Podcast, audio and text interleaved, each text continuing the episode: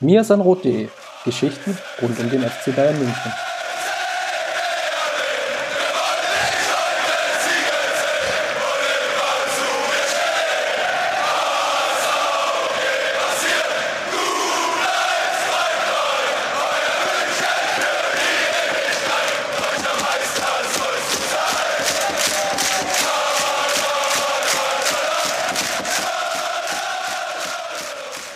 Servus, herzlich willkommen und schön, dass ihr wieder mit dabei seid, liebe Zuhörerinnen.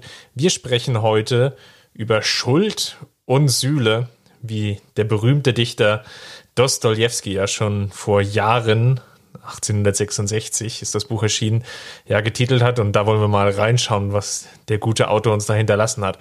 Nein, Spaß beiseite. Wir sprechen natürlich über die Partie des FC Bayern gegen Bielefeld schauen ein bisschen, wie die Frauenmannschaft unterwegs war und ja, was es sonst noch rund um den FC Bayern zu besprechen gilt. Mein Name ist Christopher Ramm und ich bin natürlich nicht alleine. Denn mein Name ist Justin Kraft und du hast jetzt schon das wunderbare Stichwort gegeben und äh, dann werde ich gleich mal einsteigen mit dem 7 zu 0 Erfolg der Bayern Frauen am Sonntag gegen Werder Bremen. Ja, wir haben es ja eigentlich schon in den vorherigen Folgen äh, ausführlich äh, besprochen. Die Bayern aktuell wie aus dem Lehrbuch schillerhaft unterwegs. Ähm, ja, Schüller wieder mit zwei Treffern in der neunten und in der 45. Minute. Dass du das schon wieder bringst, ähm, das Wortspiel ist schlimm, aber okay.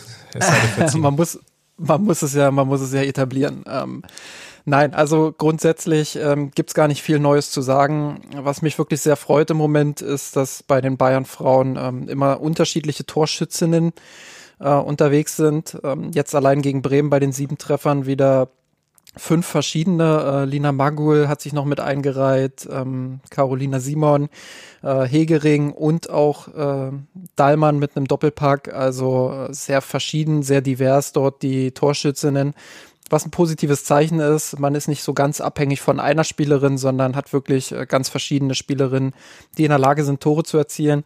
Ja, ansonsten konnte auch Bremen, wie in der Vorwoche schon, äh, Meppen nicht viel entgegensetzen. Das heißt, die wirklichen Tests, die kommen erst noch.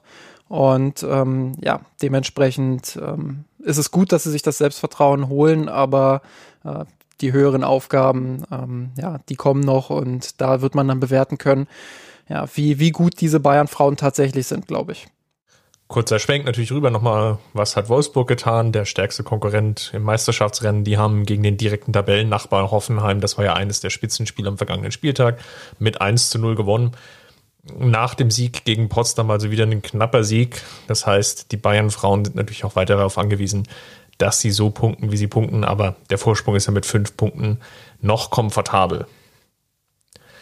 Den gleichen Vorsprung haben wir jetzt auch die Männer, nämlich von der ja, Bundesliga-Abteilung. Dort gab es einen 3 zu 3 gegen Bielefeld im ganz wildes Schneetreiben.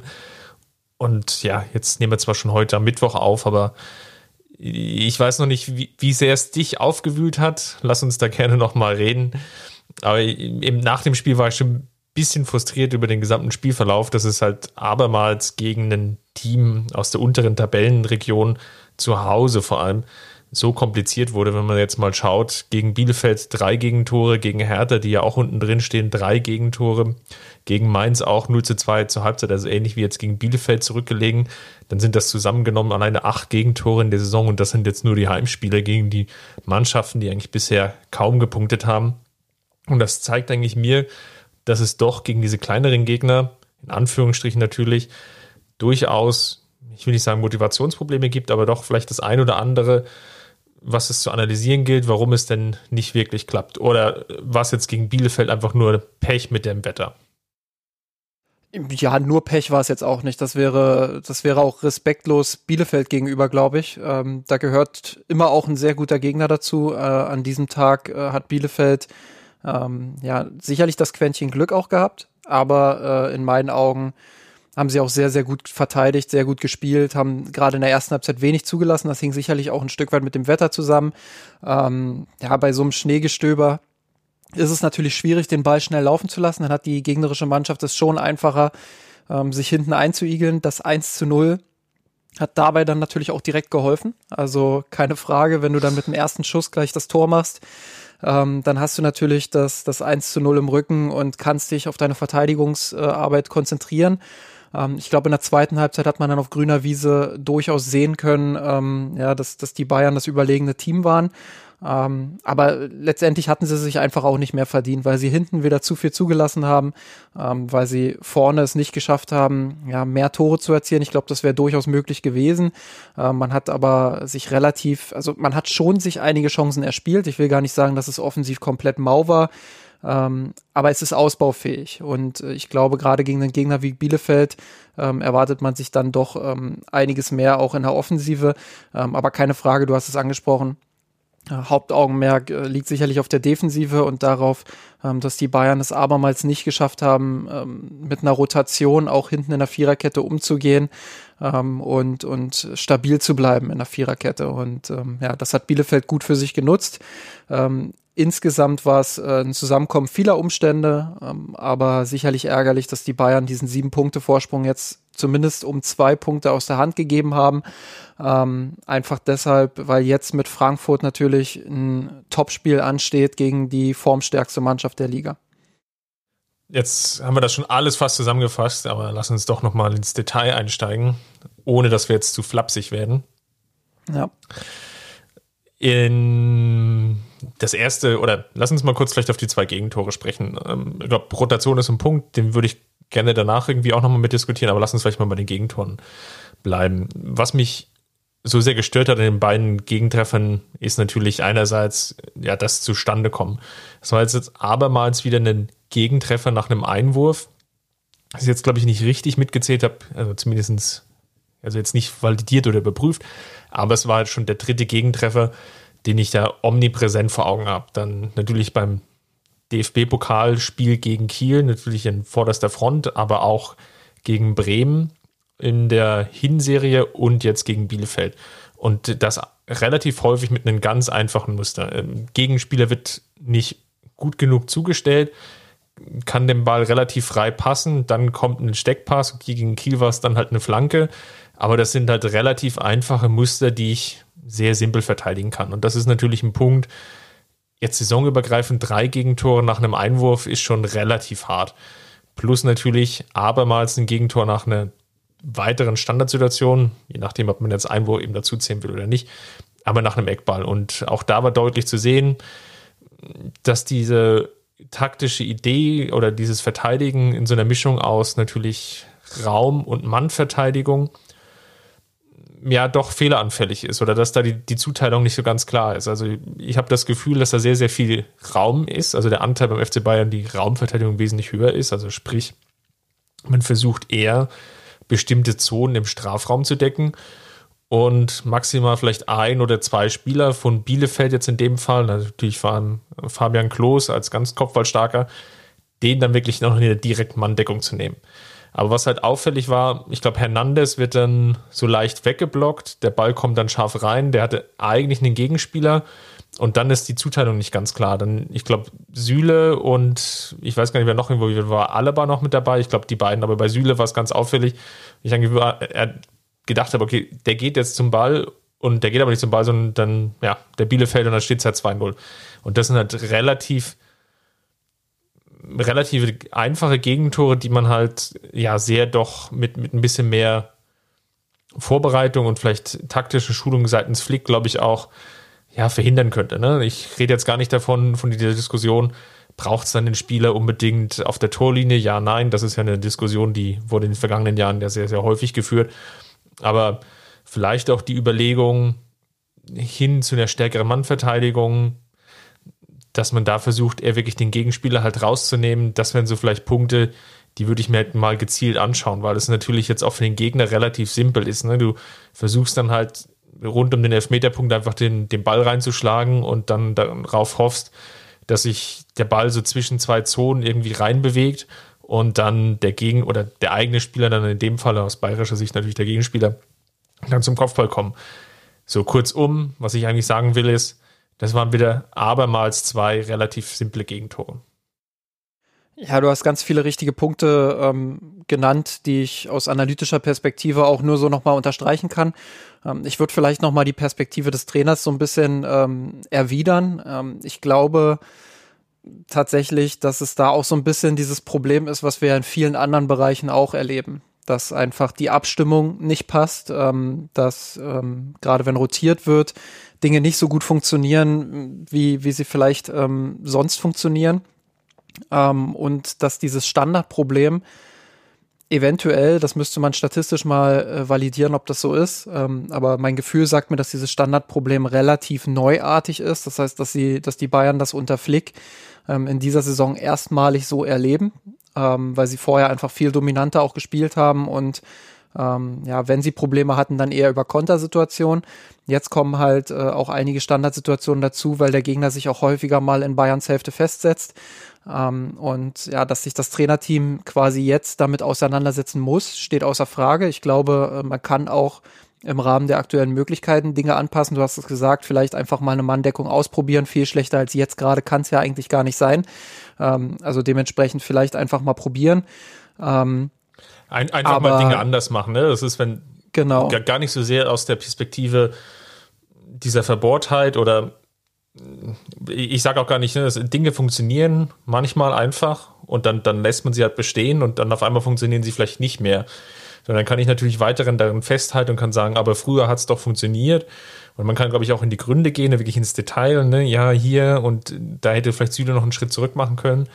Aber vielleicht ist das eben dann auch, ich nenne es jetzt mal flankierende Maßnahmen eben vom Trainerteam an der Stelle, die sagen, okay, Leute, lass uns mal einen Schritt zurückgehen, dann gehen wir eben stärker auf Mannverteidigung und dann haben wir vielleicht den einen oder anderen Konter weniger, wo ich sowieso per se sagen würde, okay, das ist jetzt vielleicht gar nicht so sehr das Ansinnen der Bayern oder muss es gar nicht sein, aus einer Kontersituation heraus wirklich in einem Umschalt beziehungsweise in dem Konterangriff zu kommen.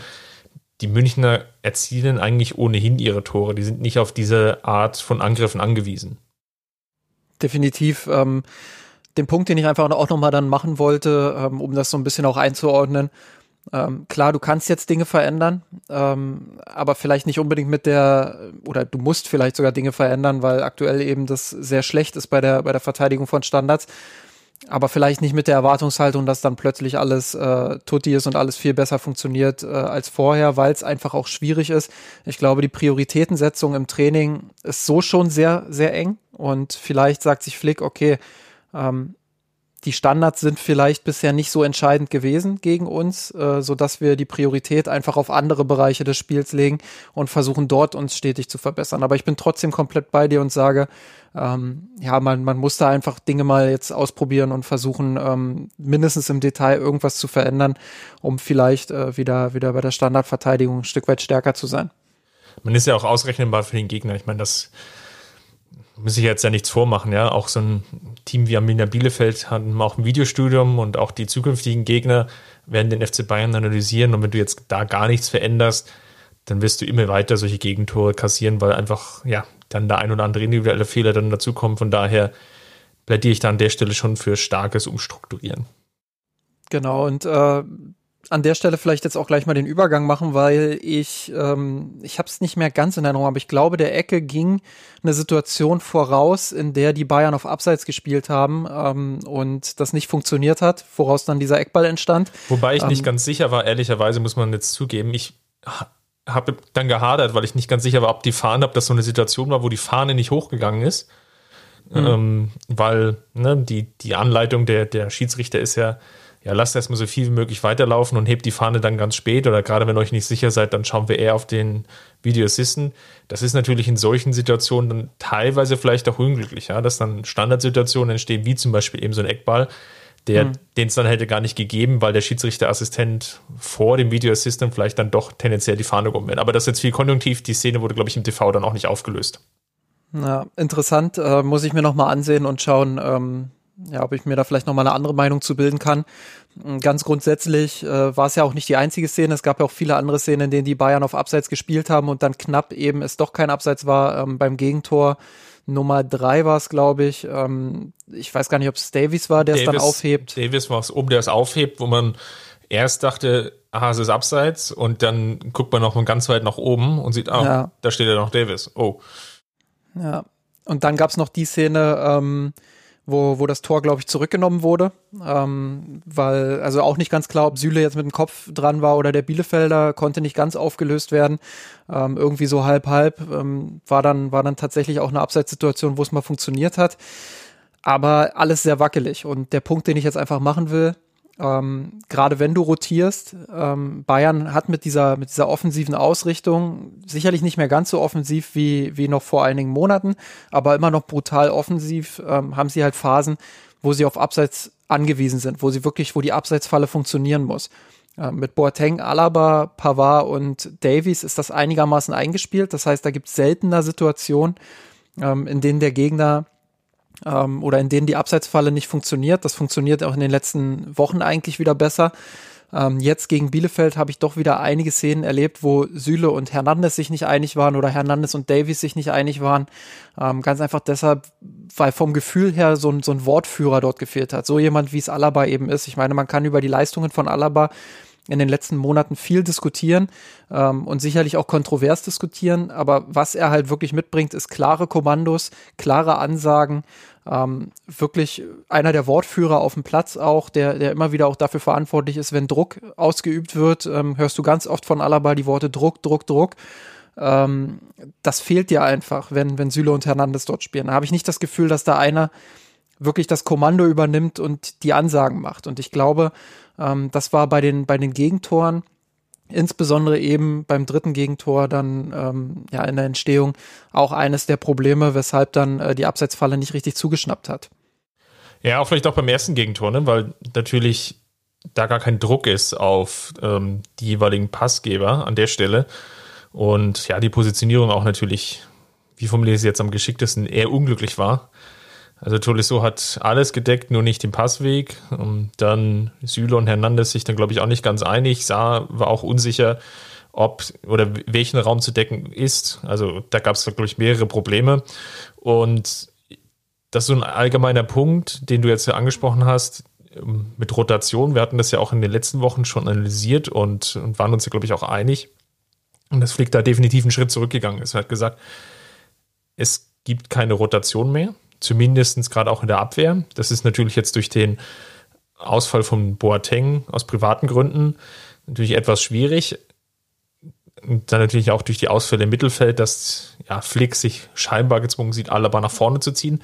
Aber du hast eben jetzt wieder eine komplett neue Viererkette und dann rotiert Flick jetzt dann eben doch in diesem einen Spiel und merkt, dass es scheinbar ja wirklich nicht geht. Und das ist, glaube ich, ein Punkt, den ich jetzt am also für mich aus dieser Partie mitgenommen habe.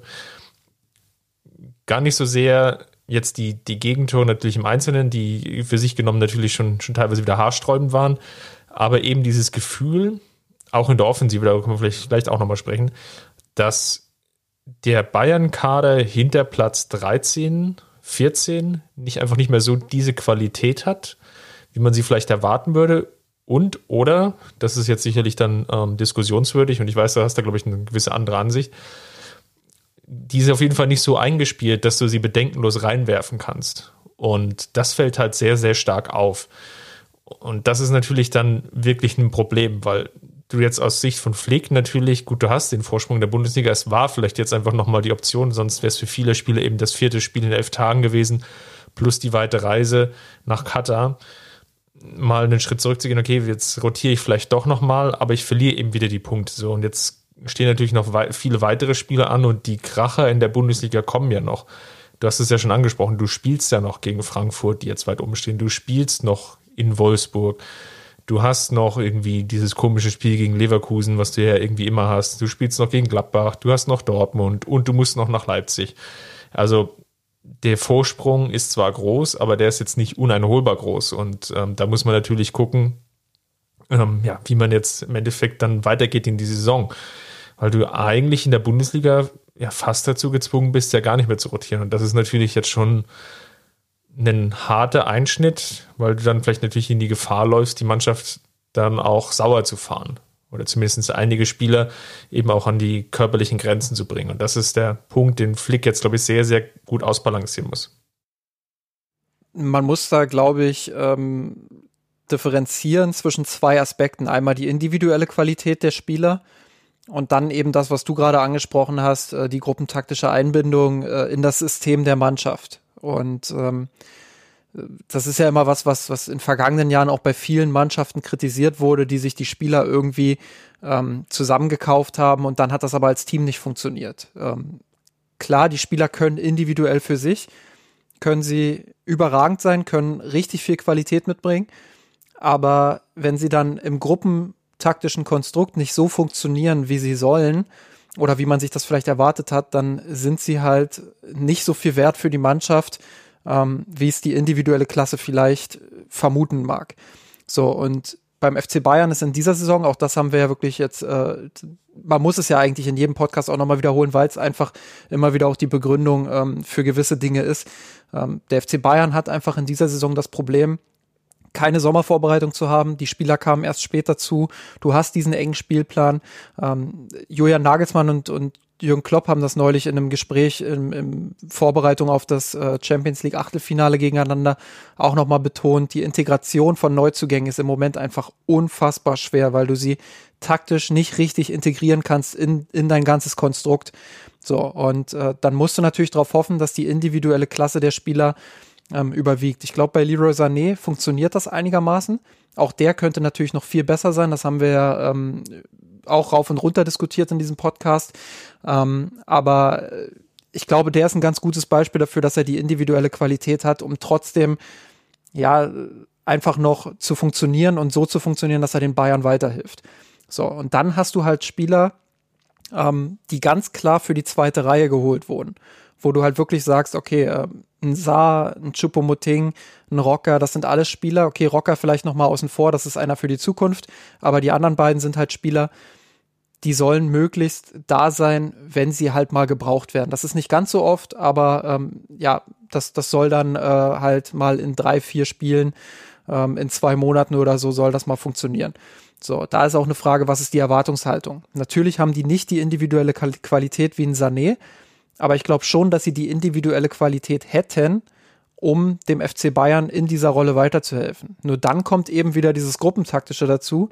Da fehlt unfassbar viel bei beiden. Ähm, gut, äh, bei, bei Chupomoting ähm, ist es vielleicht noch weniger schlimm, sage ich mal, als bei Saar. Aber bei Saar merkst du halt wirklich, dass der relativ planlos auch teilweise auf dem Platz rumläuft. Ähm, ich fand seinen Auftritt jetzt gar nicht so katastrophal gegen Bielefeld, aber du merkst ihm das einfach an dass da gewisse Dinge nicht funktionieren. Ähm, ich würde ihm gar nicht mal absprechen, dass er irgendwie die Qualität nicht hat, um da in der Backup-Position einigermaßen zu funktionieren. Aber er ist eben auch kein Rafinha. Und da muss sich der FC Bayern dann im Sommer halt fragen, okay, äh, ist es das, was, was sie hinter Pavard dann wollen, oder wollen sie lieber jemanden, der, der ihn auch mal herausfordert? Eher so, ein so ein Rafinha, der wirklich auf hohem Niveau äh, konstant funktionieren kann, auch wenn er vielleicht nicht das ganz sehr hohe Niveau hat. Ähm, aber ja, das, das ist Saar aktuell auf jeden Fall nicht. Aber der Punkt, den ich einfach machen will, man muss A, jeden Neuzugang natürlich für sich bewerten und B, muss man immer im Hinterkopf haben, dass, dass deren Integration im Moment einfach unfassbar schwer ist. Und wenn man wie der FC Bayern im Sommer dazu gezwungen war, fünf neue Spieler zu holen, dann hat man natürlich in der Breite nicht die Qualität, die man sich vielleicht erwünscht. Aber das liegt nicht immer zwingend daran, dass die Spieler die Qualität nicht haben, sondern eher daran, dass sie gruppentaktisch nicht so integriert sind, ähm, wie sie es eigentlich zum Zeitpunkt dieser Saison wären, wenn alles normal gelaufen wäre. Ja, vielleicht noch ein Wort zu Saar, bevor wir vielleicht nochmal auf Chupomoting eingehen. Bei ihm fällt natürlich auf, er hat einen ganz ordentlichen Start, glaube ich, gehabt. Da hatten wir lange Zeit darüber gesprochen. Er ist vielleicht sogar der beste dieser Neuzugänge, die da gekommen sind. Was natürlich auch in der Formkrise von Pavard hatte ja auch relativ viele Spiele dann hintereinander gehabt. Also kam er vor der vor der Partie gegen Bielefeld zum FC Bayern, spielte dann gegen Frankfurt, spielte gegen Köln, spielte gegen Dortmund und dann kamen Verletzungsprobleme hinzu. Da, da stand ja sogar mal eine Nominierung zur Nationalmannschaft ins Haus und wer die französische Nationalmannschaft kennt und wie die Abwehr dort besetzt ist, dann kann das gar nicht so schlecht sein, was er bisher gezeigt hat. Aber das ist dann eben jetzt auch mit einer relativ langen Pause verbunden und jetzt kam eben wieder der Einsatz gegen Bielefeld. Und das ist natürlich auch eine Rolle, in der muss man sich auch erst reinfinden als Spieler. Und dass du eben sehr, sehr wenige Auftritte hast, dann teilweise auch Auftritte, wo du reinkommst in vielleicht auch eine Viererkette, das haben wir eben auch gerade schon besprochen, die ohnehin schon durchrotiert ist, wo das Mittelfeld davor vielleicht auch nicht ganz perfekt abgestimmt ist. Und das ist natürlich dann gerade in dieser Position sehr, sehr schwierig. Wir haben das ja auch im letzten Winter gesehen, als Hansi Flick ja auch unbedingt noch einen Backup eben für Pavard haben wollte. Und dann kam Odriozola. Das hat ja auch nicht funktioniert. Also er darf sich jetzt halt zwar Trippelsieger nennen, aber sein Beitrag daran war ja auch relativ begrenzt. Jetzt denkt er auch zurück ans Champions League Turnier. Dort hat ja dann auch mit der Verletzung von Pavard Flick sich eher dafür entschieden, Kimmich dann die Chance zu geben, dort zu brillieren und hat nicht dort auf Adresola gesetzt. Das heißt, diese Rolle ist kompliziert in diesem Fußball, den Flick spielt und wird natürlich nochmals komplizierter, wenn du halt natürlich ganz, ganz wenig Spielzeit bekommst. Von daher ist das irgendwie nachvollziehbar. Auf der anderen Seite, ne, ich kann auch die berechtigten Fragen verstehen, die natürlich fragen, ja gut, warum hat Saar jetzt einen Vierjahresvertrag bekommen? Warum so viel Ablöse? Hm, hätte es dann nicht vielleicht auch einen Jugendspieler wie Richards oder so auch getan? Ne? Das sind natürlich Fragen, die muss sich dann vor allem der Sportvorstand an der Stelle gefallen lassen und da vielleicht auch nochmal eine Antwort finden. Ähm, vielleicht nochmal ein Satz zu Chupomoting, weil das fand ich relativ spannend, weil Flick hat im Vorfeld gesagt, ja, wir, also er, er bekommt das Vertrauen, auch im, vielleicht im Vergleich zum Musiala, aber er soll die Rolle anders interpretieren. Und so wie ich es auf dem Platz gesehen habe, zumindest in der ersten, aber natürlich auch in der zweiten, hat es ja nicht wirklich funktioniert. Also war er kaum ins Spiel eingebunden. Es war ja eher sogar fast der Versuch, dass Schuppo relativ neben Lewandowski spielt und hat aber dort kaum Ballkontakte. Das Mittelfeld hatte natürlich ein Riesenloch, gerade natürlich auch als der ganze Schnee dann lag. Da fehlten dann die Anspielstationen. Und bei ihm ist natürlich auch die Frage, ne, wie wie bewertest du sein Engagement insgesamt? Ne? Er bekommt halt immer wieder Minuten, aber was er halt nicht schafft, ist quasi aus der Rolle des zweiten Stürmers, sagen wir mal, sich so zu exponieren, dass er halt auch mit Torerfolgen glänzt. Also im Abseits von dem guten Treffer gegen Moskau, dann gab es noch zwei gegen Düren, den Fünfligisten, gab es halt keine weiteren Treffer. Und das ist natürlich auch irgendwie ein Problem, dass ihm ein Hauch der Torgefahr abgeht. Das war auch bei Paris schon so zu sehen. Da hat er jetzt auch nicht ähm, unglaublich viele Tore geschossen, sondern immer nur mal vereinzelt punktuell. Vor zwei Jahren war da, glaube ich, ganz gut unterwegs. Da ging es mal fast Richtung zweistellig über alle Wettbewerbe. Aber das ist natürlich jetzt vielleicht für einen Stürmer, der hinten dran steht und je nachdem, wie viel Spielzeit er bekommt, vielleicht auch einen Hauch zu wenig. Ja, ich hätte mir auch erhofft, dass Flick äh, ihn jetzt ähm, gerade gegen Bielefeld auch eher als so eine Art Schattenstürmer einsetzt, also so eine so eine Müller-Rolle so in die Richtung. Ähm, ganz einfach deshalb, weil ich das so sehe wie du. Er ist jetzt nicht der torgefährlichste Stürmer, aber er ist schon ein Stürmer, der der anderen Räume kreieren kann, der den Ball auch mal halten kann und verteilen kann, der technisch äh, über Fähigkeiten ähm, verfügt, ähm, dann auch mal was, was Unorthodoxes zu machen. Der in der Strafraumbesetzung dann natürlich auch mal helfen kann als kopfballstarker Spieler oder als Spieler, der hochgewachsen ist und dann Präsenz genau. auf sich zieht. Also ich sehe eher in ihm so eine, so eine, so eine Müller-Rolle oder ich, ich kann mir vorstellen, dass so eine Müller-Rolle ähm, ihm eher liegen würde, als äh, wirklich dann im Sturm jemand zu sein, ähm, der, der dann die Abschlüsse nimmt. Ähm, dementsprechend hätte ich mir vielleicht gewünscht, dass er noch stärker in diese, in diese Schattenstürmerrolle rückt. Ähm, stattdessen hatte ich tatsächlich auch das Gefühl, dass er eher so eine zweite Spitze gegeben hat.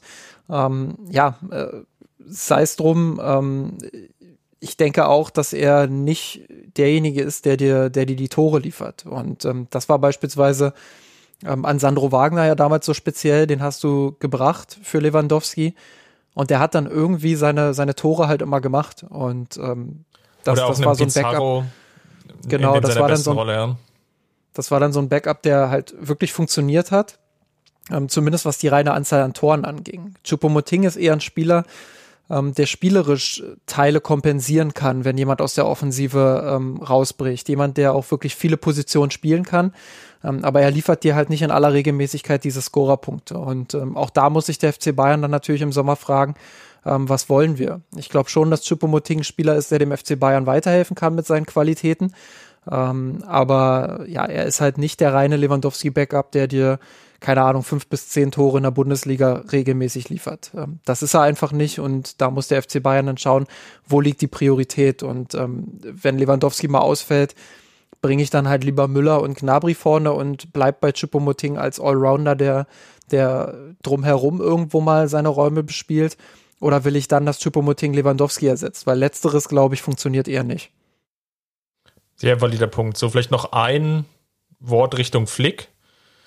Und dann würde ich gerne nochmal über Süle mit dir sprechen, um das Thema der Woche zu beackern. Was ich total extrem fand in der Partie gegen Bielefeld war natürlich auch, dass Flick ja gar nicht von seinen Wechseloptionen Gebrauch gemacht hat. Ja, er hat dann Kimmich gebracht, auch relativ spät fand ich. Ähm, hätte jetzt schon fast erwartet, dass er die Halbzeitpause nutzt und dann sofort mit Kimmich reinzustarten. Ähm, hat er da nicht gemacht. Ähm, will nicht sagen, dass ich das gerecht habe mit dem Fehler von Saar. Das war, glaube ich, eine Verkettung von mehreren Punkten beim dritten Gegentor. Zudem war jetzt die, also war Kimmich gut, aber konnte jetzt das Spiel jetzt auch nicht komplett mehr drehen und kippen. Aber hattest du nicht auch den Eindruck, sagen wir es mal so formuliert, in der 75., 80. Minute, dass die Mannschaft teilweise echt platt wirkte? Also ich hatte gerade so das Gefühl, nach der Chance von Lewandowski und nach diesem vermeintlichen 4 zu 3 von Bielefeld, dass die viele Spieler erst nochmal Luft holen mussten und da wäre vielleicht nochmal die Option da gewesen, vielleicht eine Musiala zu bringen, vielleicht auch nochmal einen Rocker zu bringen. Dann gut, auf der Bank saßen nur noch zwei weitere ähm, ja, Amateur-Jugendspieler mit Zeiser und Sieb. Da werde ich jetzt erstmal so ein tendenzielles Fragezeichen gemacht. Wen nimmst du da raus? Vor allem, weil Sané ja dann auch ganz gut funktioniert hatte. Koma natürlich dann immer der Spieler ist, der, der vielleicht auch den Unterschied macht. Aber auch ne, wieder bei Chubun Meeting zu bleiben, das wäre sicherlich eine Variante gewesen, ihn vielleicht dann doch runterzunehmen. Oder Tolisso oder Alaba, die ja doch relativ viel dann auch gelaufen sind. Und da frage ich mich halt schon, warum Flick tendenziell so wenig von seinen Wechseloptionen Gebrauch macht. Ja, ist jetzt schon das zweite Mal auch, ne? Also gegen Gladbach äh, haben wir auch drüber gesprochen, dass Flick nicht alle Wechsel genutzt hat. Ähm, also ich finde das auch sehr seltsam, äh, zumal er jetzt auf der Bank keine Spieler saßen, die extrem vier Minuten auf dem Buckel haben, sondern wirklich ein Rocker, ein Musiala, die zuletzt ähm, vielleicht nicht äh, überragend gespielt haben und vielleicht auch nicht zu 100 Prozent ähm, zu dem gepasst haben, was Flick sehen will. Aber ähm, ja, gerade in so einer Schlussphase gegen Arminia Bielefeld, ähm, wann willst du die Spieler denn bringen, wenn nicht, wenn nicht in so einer Situation? Klar rennst du dann, äh, rennst du dann dem Rückstand hinterher und versuchst das noch zu drehen. Es steht dann 3-3 gegen Ende.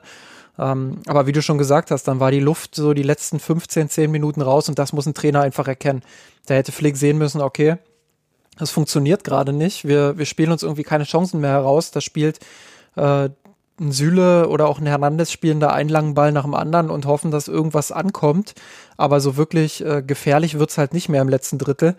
Da muss was passieren. Und Musiala ist ja eigentlich jemand, der prädestiniert ist dafür, ähm, das Spiel nochmal anzukurbeln. Ich, ich denke da nur an die, an die Einwechslung gegen Leipzig, ja. als er das Spiel fast im Alleingang da nochmal äh, rumgewuppt hat.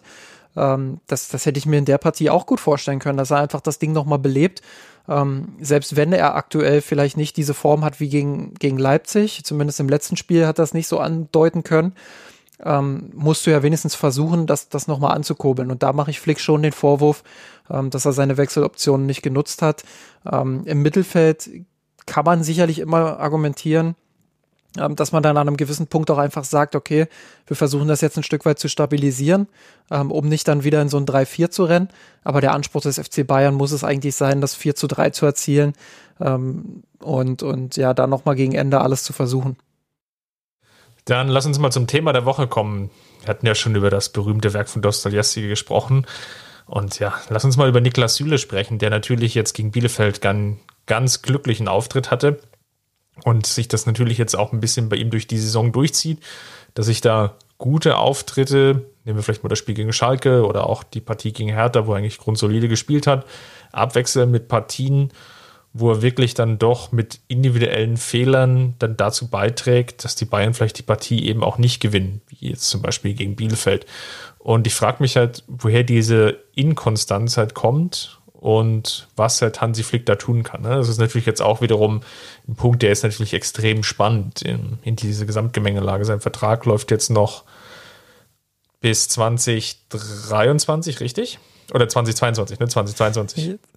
Jetzt hast du äh, mich tatsächlich auf dem falschen Fuß erwischt. Jetzt ich werde das mal parallel, parallel 2022, noch mal, äh, 2022, alles gut, ich hatte es richtig im Kopf. ähm, genau, bis 2022. Und ist natürlich dann die Frage, gibst du ihn dann halt im Sommer ab? Weil du hast ja jetzt mit über Mikano ja auch jemanden geholt. Wir haben jetzt auch gesehen, Alaba Boateng ist die Variante, die jetzt erstmal auch den Vorzug bekommen hat in der laufenden Saison, zumindest jetzt in dieser Stabilisierungsphase. Und letztes Argument natürlich noch, vielleicht bleibt ja sogar Boateng, das steht ja immer noch offen im Raum und dann ist vielleicht sogar Boateng der zweite Spieler hinter über Meccano, wenn wir sagen, auf der linken Innenverteidigerposition ist dann Hernandez gesetzt. Und dann bist du natürlich als Niklas Süle vielleicht sogar nur die Nummer drei. Ja, äh, erstmal was, was Boateng angeht, ähm, da empfehle ich nochmal unsere Folge 187, alle Wege führen nach Jerome. Da haben wir sehr ausführlich darüber diskutiert, ähm, ja, ob, ob Boateng jetzt beim FC Bayern bleiben sollte oder nicht und auch verschiedene Perspektiven eingenommen, also aus Spielersicht, aus, aus Vereinssicht. Ähm, an der Stelle dann da vielleicht nochmal reinhören, was Boateng angeht. Was Süle angeht, muss ich sagen, ich fand auch, dass sein Auftritt gegen Bielefeld eher einer der schwächeren Auftritte von ihm war, mal wieder. Ähm, und stimme dir auch vollkommen zu, dass es, ähm, dass er sehr schwankt in seiner Leistungskurve. Möchte aber dann doch nochmal ähm, auch ein bisschen einschränken, dass es keine katastrophale Leistung war, wie es ja teilweise ähm, dann auch geschrieben wurde. Also ähm, er hat äh, vier von fünf Zweikämpfen am Boden gewonnen. Er hat äh, drei von sieben Luftzweikämpfen gewonnen. Ähm, das ist jetzt schon mal nicht komplett Katastrophe. Aber ähm, was sicherlich auffällig war, ist, dass er eben ähm, relativ viele Fehlpässe auch gespielt hat und teilweise auch sehr einfache Fehlpässe. Ähm, ich weiß gar nicht, war das gegen Gladbach, als er auch ähm, einen Ball direkt in die Füße des Gegners gespielt hat. Ja. Das sind so Momente, das sind so Momente, die darfst du dir natürlich nicht erlauben. Und gerade im Spiel des FC Bayern, wo es halt wirklich entscheidend ist, ähm, im Aufbauspiel die Linien des Gegners zu überspielen als Innenverteidiger, ist es natürlich schon auffällig, dass Süle da hin und wieder mit überfordert ist. Und ähm, ich will gar nicht sagen, dass er das gar nicht kann. Er hat auch gegen Bielefeld ganz viele Pässe gespielt, die wirklich gut bis sehr gut waren, wo er wirklich auch dann äh, nicht nur eine Linie, sondern teilweise sogar zwei Linien überspielt hat. Aber er hat auch immer wieder dann drei, vier, fünf Pässe dabei, ja, die einfach komplett unnötig sind und äh, wo, wo das, ähm, ja, wo das Gute eigentlich quasi in den Schatten gerückt wird. Und ähm, ja, dass das nicht der Anspruch des FC Bayern ist, ist natürlich auch klar. Ähm, bei Süle muss man halt sehen, wie entwickelt sich das jetzt weiter. Und das muss man sehr, sehr eng verfolgen. Und das ist auch was, was ich damals in Folge 187 schon gesagt habe. Ähm, mit seinen beiden Kreuzbandrissen, die er ja schon hatte, ähm, ist es halt schon Fragezeichen, ob er nochmal auf das Niveau kommt, ähm, auf dem er jetzt vielleicht gerade wäre. Ich ziehe den Vergleich relativ ungern, aber die Bayern haben mit Holger Bartstuber damals einen Spieler gehabt, der auch ähm, sich mehrere Kreuzbandrisse geholt hat und ähm, nie wieder auf das Niveau kam, was er mal hatte und äh, was er vielleicht hätte haben können auch. Und ähnliches droht natürlich auch bei Niklas Süle, ohne abschreiben zu wollen, dass er vielleicht da nochmal hinkommt. Aber es ist halt ein Fragezeichen. Und ähm, gerade weil es eben ein Fragezeichen ist, muss man halt schauen, ähm, ob man im Sommer wirklich damit plant, dass er einer von vier zuverlässigen Innenverteidiger ist oder ob man nicht doch noch einen fünften ähm, zur Seite stellt, was in dem Fall dann eben Boateng wäre. Ja, oder eben dann die Chance vielleicht auch nutzt, um Ablösesumme zu generieren. Ne? Wir haben jetzt noch nicht so ganz so häufig darüber gesprochen, aber das ist immer wieder andiskutiert. Über Meccano hat natürlich jetzt schon relativ viel Geld gekostet. Vielleicht auch Geld, was jetzt gar nicht mehr so einfach überall rumliegt und zu beschaffen ist. Und jetzt ist natürlich die spannende Frage, wie geht das dann ja auch finanziell eben mit dem Verein weiter und hast du vielleicht auch den einen oder anderen Spieler, den du eben zu Geld machen kannst. Also natürlich vorneweg vielleicht auch mal ein Tolisso angesprochen, wo man sich ja auch nicht so ganz sicher ist, hat er jetzt das dauerhafte Niveau. Niklas Süle fällt sicherlich dann auch irgendwie in diese Kategorie aus den von dir ja schon genannten Gründen. Und da lassen sich natürlich auch nochmal weitere Spieler finden, gerade auch die Leihspieler, wo es ja jetzt bei vielen auch gar nicht so gut läuft. Und dann ist vielleicht auch Niklas Süle dann eben da vielleicht deine nicht, die einzige Option, aber dann doch ja eher limitiertere Variante, um vielleicht dann nochmal größere Ablösesumme zu generieren. Weil eben er von seiner Körperstatur her und von dem, was er mitbringt, sicherlich auch sehr gut in der Premier League funktionieren könnte und natürlich dort auch gewisse Begehrlichkeiten sicherlich weckt, wenn irgendwie klar ist, da ist irgendwie so ein Spieler auf dem Markt, der irgendwie 1,95 groß ist und fast 100 Kilo wiegt und sich da irgendwie schon reinwerfen kann, Champions League-Sieger ist und so weiter und so fort. Also von daher könnte das eben eine Variante sein, die dann auch der FC Bayern dann verfolgen wird. Das ist ein sehr interessanter Punkt. Ähm, ich habe mich damit noch nicht im Detail auseinandergesetzt, weil ich das Gefühl habe, dass die Bayern daran nicht wirklich interessiert sind, ähm, dass die Süle da weiter auch das Vertrauen schenken, dass er nochmal zurückfindet ähm, zu seiner Konstanz äh, von vor dem Kreuzbandriss. Ähm, aber ganz hypothetisch ist das natürlich ein sehr spannender Punkt, weil du ähm, im Mittelfeld natürlich auch eine Baustelle hast, die es zu schließen gilt. Ähm, da könntest du mit, mit Süle und mit Tolisso, ich, ich schätze das und überschlag das jetzt mal ähm, als Laie, ich sag bewusst als Laie, ähm, vielleicht so um die 40 Millionen nochmal ähm, generieren, vielleicht sogar einen Tick mehr. Ähm, und, und hast natürlich dann die Möglichkeit mit dem Geld ähm, dann nochmal andere Baustellen zu schließen. Insofern ist das ein absolut berechtigter Einwand, ähm, über den der FC Bayern natürlich nachdenken muss. Gar keine Frage. Da müssen alle Richtungen abgewegt werden. Ähm, aber ja, die, die Frage ist, ob der FC Bayern das dann am Ende macht oder ob sie sich nicht doch ein Stück weit auch treu bleiben und sagen, ähm, wir planen weiter mit Süle, der immer noch erst in Anführungsstrichen 25 ist. Ähm, ja, und, und bei dem man dann vielleicht hofft, dass jetzt äh, keine schwere Verletzung mehr dazukommt und er ähm, bald wieder zu alter Form findet. Denn auch das muss ja da mit reinbezogen werden. Ähm, natürlich ist es so, dass man immer als Faustregel sagt, ein Spieler braucht immer genauso lange, wie er verletzt war, um wieder fit zu werden. Aber bei manchen Spielern dauert es eben kürzer und bei manchen dauert es eben auch länger. Und es ist gut möglich, dass Süle und ich glaube Flick hat das in irgendeiner Pressekonferenz in den letzten Wochen auch mal angedeutet, ähm, dass Süle immer noch äh, so ein bisschen ja unter dieser schweren Verletzung leidet ähm, dass er immer noch nicht zu der Form gefunden hat, ähm, ja, die es einfach braucht. Ähm, und vielleicht braucht er die Zeit noch. Es sind ja jetzt noch ein paar Wochen, ähm, bis, bis das Transferfenster öffnet. Ähm, dementsprechend können die Bayern das noch ein Stück weit beobachten. Vielleicht noch ein, eine witzige Anekdote, weil es vielleicht gar nicht jeder mitbekommen hat. Niklas Süle ist bei der Sports 360 GmbH von Volker Struders dort der Geschäftsführer der Berater. Und der ist der gleiche Berater wie von Upamecano. Also sehr spannende Konstellation.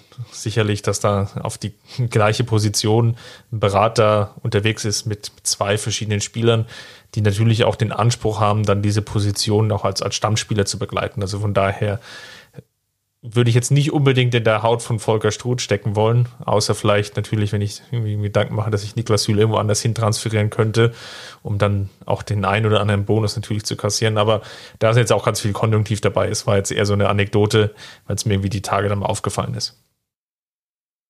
Gut, Gut, dann haben wir das, glaube ich, auch abschließend beurteilt und kommen zur Kategorie Gewinner. Und ja, wir haben irgendwie noch nicht so die ganz großen guten Vorschläge von euch bekommen. Also schaut da gerne nochmal bei uns im Blog unter mir ist in Rot vorbei, wie wir möglichst ja, nicht blaming, zu negativ, kritisch den Nicht-Gewinner oder vormals Verlierer der Woche küren wollen. Ich will es ja gar nicht mehr in den Mund nehmen. Aber lass uns mal reinstarten mit den Gewinner der Woche. Wer ist denn der Gewinner aus der Partie gegen Bielefeld?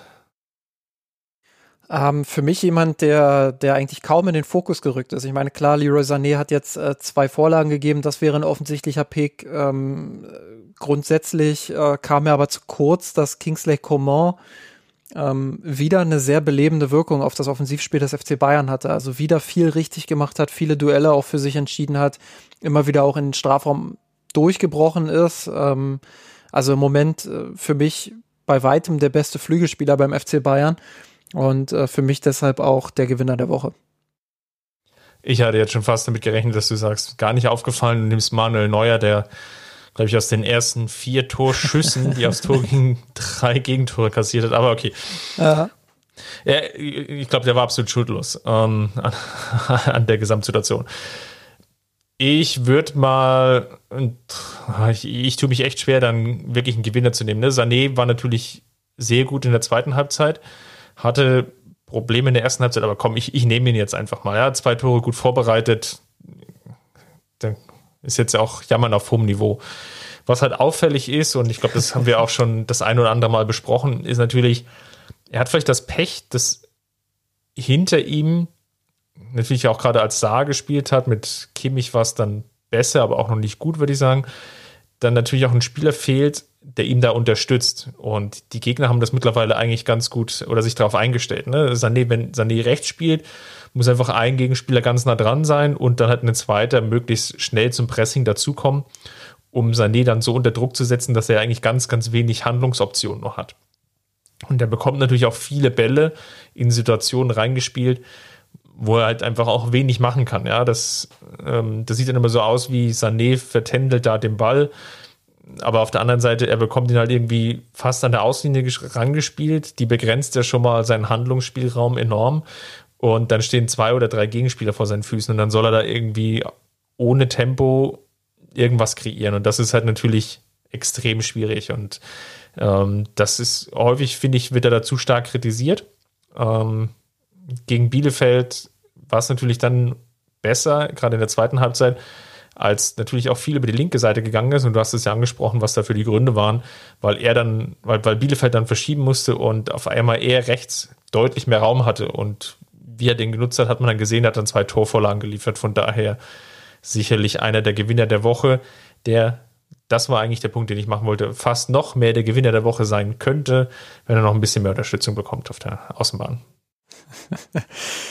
Das ist eine schöne Überleitung, weil dann komme ich jetzt mal, ich nenne es einfach mal zum Verbesserungspotenzial der Woche. ähm, ähm, weil äh, ein Comment unter dem letzten Podcast hat gesagt, das ist auch, auch irgendwie ein bisschen albern zu sagen, äh, nicht Gewinner der Woche. Ähm, ich ich sage, ich versuche jetzt einfach mal mit Verbesserungspotenzial und ihr liefert bitte weiterhin ähm, bessere Vorschläge. Also das Verbesserungspotenzial der Woche, ähm, ich mache es mir da nicht so einfach und sage jetzt äh, Niklas Süle, ich glaube, über den haben wir lang genug gesprochen, ähm, sondern ich gehe mal mit Lukas Hernandez ähm, der zu Recht für viele Dinge in den letzten Wochen gelobt wurde und der zu Recht von vielen auch ähm, gefordert wurde, wenn es darum ging, wer kriegt denn äh, mehr Spielzeit, der aber gegen Bielefeld ähm, keinen so ganz glücklichen Auftritt hatte. Und ähm, defensiv finde ich nach wie vor individu individualtaktisch macht er viel richtig. Ähm, er antizipiert Situationen gut, er geht gut in die Zweikämpfe, ähm, er gewinnt auch viele Zweikämpfe, er ist gallig, ähm, giftig, all diese Attribute, äh, die so ein typischer Atletico-Verteidiger halt mitbringt. Ähm, auch sehr eklig für einen Gegenspieler, gar keine Frage. Er bringt auch das Tempo mit. Aber gruppentaktisch ist er einfach nicht gut genug eingebunden im Moment. Und ähm, das liegt sicherlich auch daran, dass die Abstimmung in der gesamten Abwehr nicht funktioniert. Ich habe es vorhin angesprochen. Ähm, es gibt da keinen so richtigen Wortführer, der ihn so ein bisschen auch coacht. Ähm, aber es fällt halt auf, dass er, dass er da immer mal wieder auch nicht ganz so vorteilhaft positioniert ist. Ähm, was mir aber vor allem sehr negativ aufgefallen ist, ähm, er ist ja ein Spieler, der ähnlich wie David Alaba auch immer versucht, den Ball so vertikal nach vorn zu tragen durch Dribblings. Ähm, manchmal oder ziemlich oft sogar habe ich das Gefühl, dass er sich da zu sehr verzettelt, zu sehr mit dem Kopf durch die Wand will und sich dann festdribbelt. Und dann kommt natürlich der Konter des Gegners. Und ähm, das ist so eine Sache, da hat er wirklich großes Verbesserungspotenzial. Also diese Dribblings zum richtigen Zeitpunkt dann auch zu beenden und den Ball abzugeben. Diesen Moment, den findet er im Moment noch nicht. Ähm, und das hat mich gegen Bielefeld ähm, das ein oder andere Mal dann doch wieder gestört. Ja, spannend. Mm, ich tue mich jetzt schwer, natürlich. Ja, Süle hattest du schon erwähnt, das ist eine Variante. Die zweite wäre natürlich, und ich gehe mal mit ihr, ist vielleicht wirklich Saar. Ähm, der natürlich, das haben wir eben gerade auch vorhin analysiert, wo da die ganzen Gründe liegen, ähm, aber natürlich eben keinen glücklichen Auftritt hatte und nicht für sich werben konnte und natürlich die These, die ich vorhin versucht habe, auch in den Raum zu werfen, dass Flick sich einfach jetzt gar nicht mehr trauen kann zu rotieren, natürlich auch mit persönlichen Folgen verknüpft hat, nämlich dass er dann durchaus weniger Spielzeit bekommt, weil Flick einfach dann denkt, na gut, dann spiele ich halt eben die Sicherheitsvariante mit Pavard oder wenn es ganz, ganz schlecht läuft oder je nach Verfügbarkeit schiebe ich dann doch eher wieder Süle auf die Rechtsverteidigerposition, weil das einfach stabiler war als die Variante mit ihm. Und das ist natürlich jetzt ein Punkt, da wird man jetzt mal die Entwicklung in den nächsten Wochen und Monaten abwarten müssen. Aber ja, für mich leider sah, wo ich eigentlich die Hoffnung hatte, dass er zumindest am Anfang, als er reingekommen ist, sicherlich jetzt nicht überragend gespielt hat, aber zumindest doch solidere Auftritte hat als jetzt zuletzt. Agree. Gut, dann haben wir es doch für heute. Dann vielleicht noch mal ein kurzer Werbebeitrag ähm, für unseren Blog. Was erwarten wir denn von dir jetzt? Es geht ja jetzt so langsam richtig los Richtung Champions League und ich glaube, da hattest du ein bisschen was vorbereitet, einerseits für den Podcast und in Sachen Transfers hast du noch eine relativ große Analyse nachgeschoben, die schon online ist auf misanrot.de. Genau, in Sachen Transfers lest ihr aktuell äh, bei uns im Blog ähm, Scouting Report über, über Meccano. Gut, der dürfte jetzt vielen äh, relativ bekannt sein. Ich habe trotzdem nochmal aufgeschrieben, was sind seine Stärken, ähm, wo ist vielleicht noch eine Herausforderung. Ähm, ja, bewerte den Transfer auch so ein bisschen ähm, und vor allem über Omar Richards, der verschiedenen Medienberichten zufolge äh, zum FC Bayern wechseln, wechseln soll. Ähm, da steht der Medizincheck noch aus, berichten zumindest Kicker und, und andere. Ähm, auch den ordne ich so ein bisschen ein. Stärken, Schwächen, ähm, kann er dem FC Bayern schon äh, von Anfang an weiterhelfen? Ähm, wie sieht's dann mit der Planung weiterhin aus? Das ist ja ein ähm, Transfer, ja. der super kritisch gesehen wird. Also, wenn er denn zustande ja. kommt, ein Spieler aus der zweiten Liga, der zweiten englischen Liga, der, jetzt musst du mir wiederum helfen, der, glaube ich, noch gar kein richtiges Premier League-Spiel gemacht hat. Ich glaube nicht. Ähm, spielt für, für den FC Reading. Ähm, ich glaube, er hat noch kein Premier League-Spiel gemacht, ähm, ohne mich jetzt da zu weit aus dem Fenster lehnen zu wollen, aber bin das können wir ja nochmal nachlesen. Genau, das können wir nochmal nachlesen. ich weiß gar nicht, wer hat den Artikel eigentlich geschrieben? Ähm, nein, also ich bin mir dazu zu 95 Prozent sicher, sage ich mal. Die 5 Prozent halte ich mir mal äh, aus Prinzip offen, äh, weil auch ich nicht fehlerfrei bin. Ähm, was den Podcast angeht, erwartet euch noch diese Woche, ähm, muss ich gerade überlegen, ja, wahrscheinlich nach dem Frankfurt-Spiel ähm, werde ich das veröffentlichen am Sonntag. Ähm, ich spreche diese Woche mit, mit einem Experten zu Lazio Rom.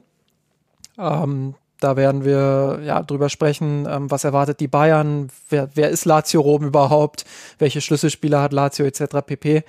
Ähm, das wird ein reiner Lazio-Podcast und äh, das Frankfurt-Spiel werden wir erst in der kommenden Woche ähm, gemeinsam mit dem Lazio-Spiel dann aufarbeiten. Das heißt, ähm, das wird ein Stück weit nach hinten geschoben. Das liegt vor allem auch daran, dass wir ähm, terminlich aktuell die ein oder andere Schwierigkeit haben, die Zeitfenster zu finden.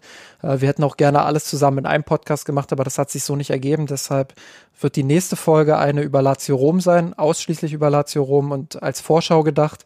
Ähm, und die Folge danach wird dann die Spiele Eintracht Frankfurt und Lazio Rom in die Analyse nehmen, wie ihr das von uns gewohnt seid. Dann besprechen wir mit euch die zwei Bayern-Siege und ja, bis dahin könnt ihr uns natürlich gerne auch noch auf Instagram folgen. Dort gibt es jetzt auch relativ auf dem Kanal zugeschnittenen Content. Schaut da gerne mal vorbei unter mir sind rot. Und ja, natürlich im Blog, dort wie immer unter dem Artikel, um die entsprechenden Anmerkungen vor allem für unsere Kategorien zu finden und uns zu unterstützen. Und last but not least, wenn ihr uns über iTunes hört, hinterlasst uns dort gerne eine Bewertung. Das hilft uns einfach dort gesehen zu werden und dient häufig auch als Grundlage für die allen ganz, ganz vielen anderen Podcatcher, die da unterwegs sind. Und von daher, ja, war es auch mit dem Schlusswort für heute. Genießt ein bisschen die Zeit und macht's gut. Bis dahin, Servus. Servus. Wir haben den Kampf gewonnen, den Tod kommen, der Haien hat's gemacht geträumt von dir, von unserer Welt den Arm.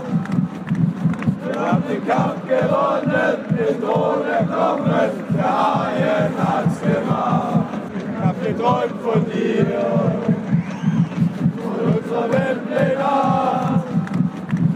Wir haben den Kampf gewonnen, den Thron erklommen, der Haien